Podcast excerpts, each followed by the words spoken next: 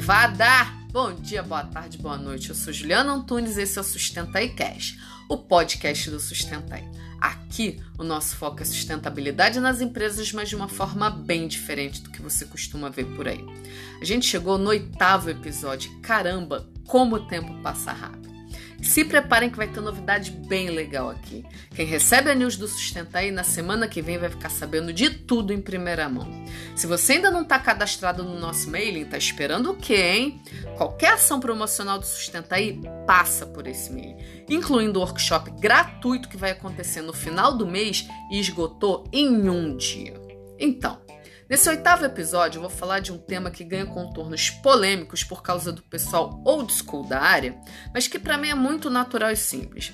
Lembra que eu falei que tinha vindo da área de responsabilidade social e que tinha uma galera de uma geração anterior à minha que não gostava muito dessa pegada de negócios? Polêmica é mais ou menos essa. Eu vou contextualizar rapidinho a história, que é para todo mundo entender. Eu vou fazer isso primeiro porque eu gosto de contar a história, e segundo, porque eu não sei quem é a minha audiência.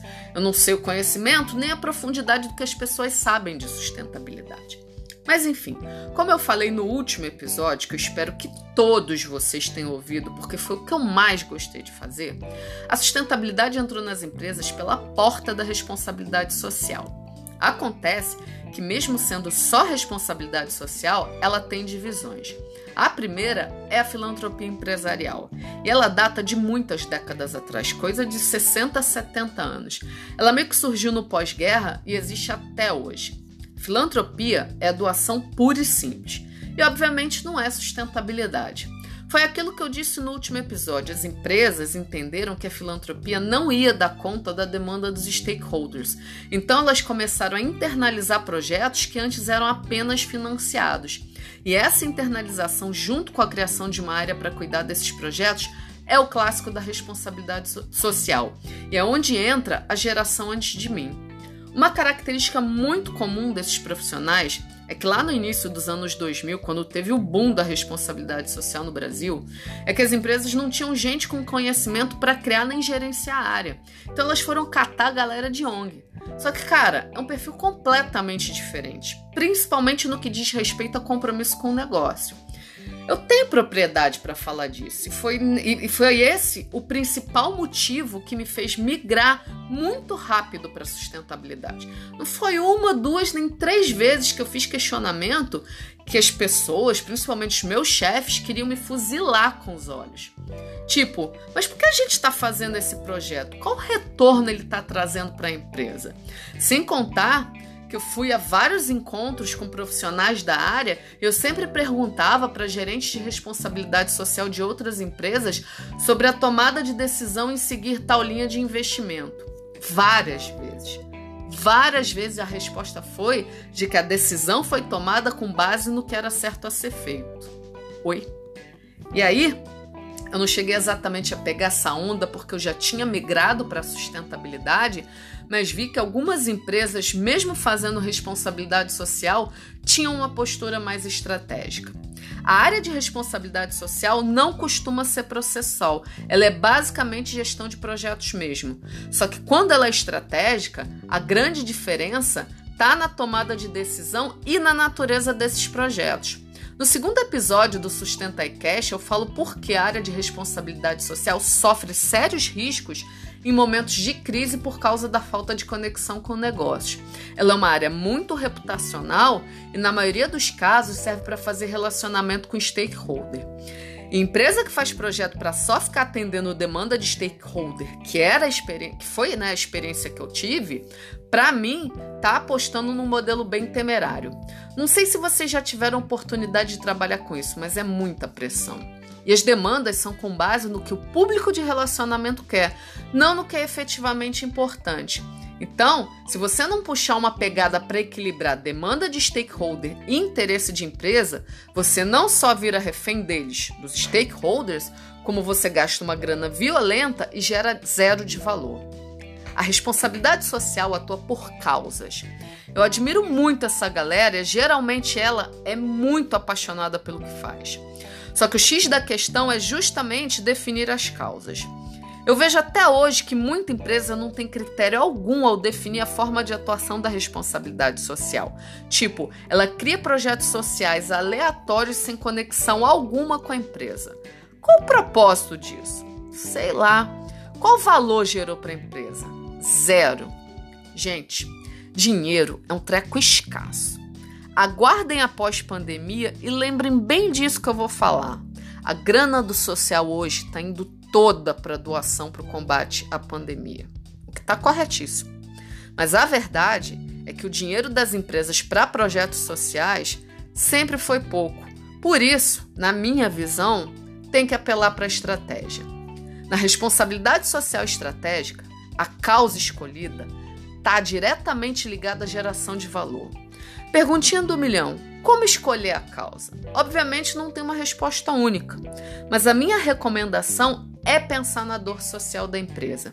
Tipo, o que do ponto de vista social pode impactar a estratégia do negócio lá na frente? Que tema social é crítico para a estratégia nos próximos 5 ou 10 anos? Sempre que eu toco nesse tema de responsabilidade social estratégica, três exemplos me vêm à mente. Um deles é uma história que aconteceu comigo no meu primeiro emprego. Já falei que eu gosto de contar história, né? E no caso, eu não era da área de responsabilidade social, eu era trainee, estava no RH e estava fazendo job rotation. Não sei como funciona agora, porque eu fui trainee meados da década passada, quando teve o boom dos programas. Era o sonho de 11 entre 10 recém-formados. No meu programa, por exemplo, foram 20 mil inscrições para 30 vagas. Eu não estou contando isso para me perfazer, não, mas porque realmente é relevante para a história. Então, os programas de trainee eram muito concorridos e acabava que, por causa disso, as empresas aplicavam filtros pesados para fazer a seleção. Imagina fazer dinâmica de grupo com 20 mil pessoas. Não dava. E aí o que, que acontecia? Antes de chegar na dinâmica, os filtros eliminavam pelo menos 90% dos candidatos. Faculdade que não fosse de primeira linha? Fora. Cursos que não fossem bacharelado ou que não estavam relacionados ao mundo corporativo? Fora. Inglês sem ser no mínimo fluente? Fora. E por aí vai. E nisso se chegava aos 1.500, 2.000 candidatos que iam para a dinâmica, depois os 300, 400 para a penúltima fase e uns 100 iam para a fase final, de onde saía a turma de trainees que em pouco tempo seriam os futuros líderes da empresa. Lindo, né? Mas onde que está o grande problema disso? O problema tá que todo ano você tem 30 robozinhos com perfil idêntico entrando na empresa para exercer cargo de liderança em pouquíssimo tempo. Isso é bom? No meu caso, bocuda e chatona como eu sempre fui, eu comentei com a minha gerente que o recrutamento e seleção dos trainees estava todo errado. A empresa, no caso, era a Unilever. A Unilever, na minha época, era composta majoritariamente por pessoas brancas que o marketing chamava de classe A gargalhada. É tanto A que vira uma gargalhada.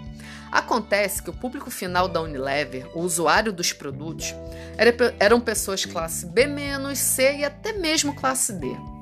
Na década de 90, ir numa favela, passar por uma casa em comunidade e encontrar no tanque uma embalagem de homo era sinal de status para a família. Só que o mundo foi mudando e foi ficando cada vez mais difícil fazer marketing de bens de baixo valor agregado para as classes mais pobres. O dinheiro que a família economiza comprando sabão, um sabão em pó mais barato ajuda a compor o valor para pagar a prestação do celular nas casas Bahia. E nisso, a Unilever foi perdendo market share porque ela não sabia mais falar com as classes mais baixas. E eu questionei exatamente isso para minha chefe. Como você acha que a Unilever vai reverter esse quadro se quem está tomando as decisões é um bando de gente que não tem a menor noção da realidade dessas pessoas?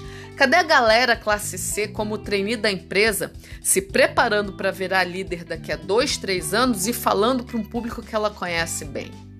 Resumindo, porque ainda tem outras coisas para falar. Nasceu assim o projeto Diversidade. Eu posso dizer sem modéstia alguma, ele nasceu pelo menos uns 10, 12 anos antes de diversidade virar modinha nas empresas. E o melhor de tudo, o projeto não foi conduzido pela área de responsabilidade social e tinha tudo a ver com uma dor de negócios da Unilever.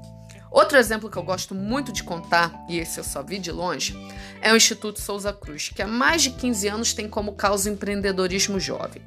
As diretrizes do programa até mudam de tempos em tempos, o alcance às vezes é alterado, mas tem mais de década e meia que a Souza Cruz investe o seu dinheiro social na formação de jovens empreendedores.